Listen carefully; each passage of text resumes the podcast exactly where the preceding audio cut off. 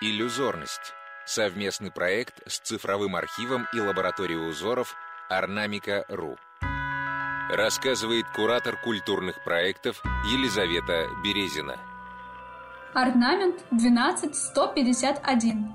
Часть Костромского женского головного убора. Вторая половина XVIII века. Костромская губерния. В верхней части златошвейной композиции круг из ромбов с солярным знаком внутри. Над кругом еще один символ солнца – цветок с удлиненными лепестками или звезда с горящими лучами.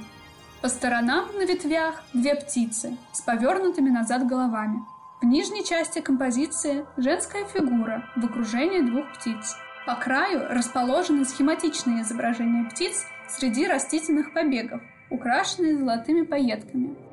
В мотивах этого узора специалисты видят позднюю трансформацию солярной символики, свойственной женским головным уборам этого региона. Творческая ассоциация от Диляры Вагаповой, солистки группы «Мураками»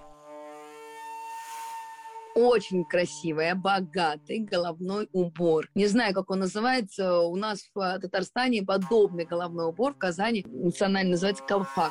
Не знаю, как в Костроме. Так вот, э, этот колфак на мой взгляд, он символизирует вот эту знать. Мне кажется, что вот подсказывает мне так сердце, что богатого человека э, все-таки э, этот головной убор. И на нем изображены, на мой взгляд, красиво какая-то девушка в центре, да, с двумя птицами по бокам, они на нее смотрят. И они как будто бы вместе гуляют, поют, танцуют, наслаждаются жизнью вот этой вот сельской. Вокруг них цветы, солнце, и все сияет, и это сразу хочется присоединиться к этим танцам и к этой девушке, как будто бы уже прямо слышишь музыку вот эту национальную, и хочется пуститься в пляс.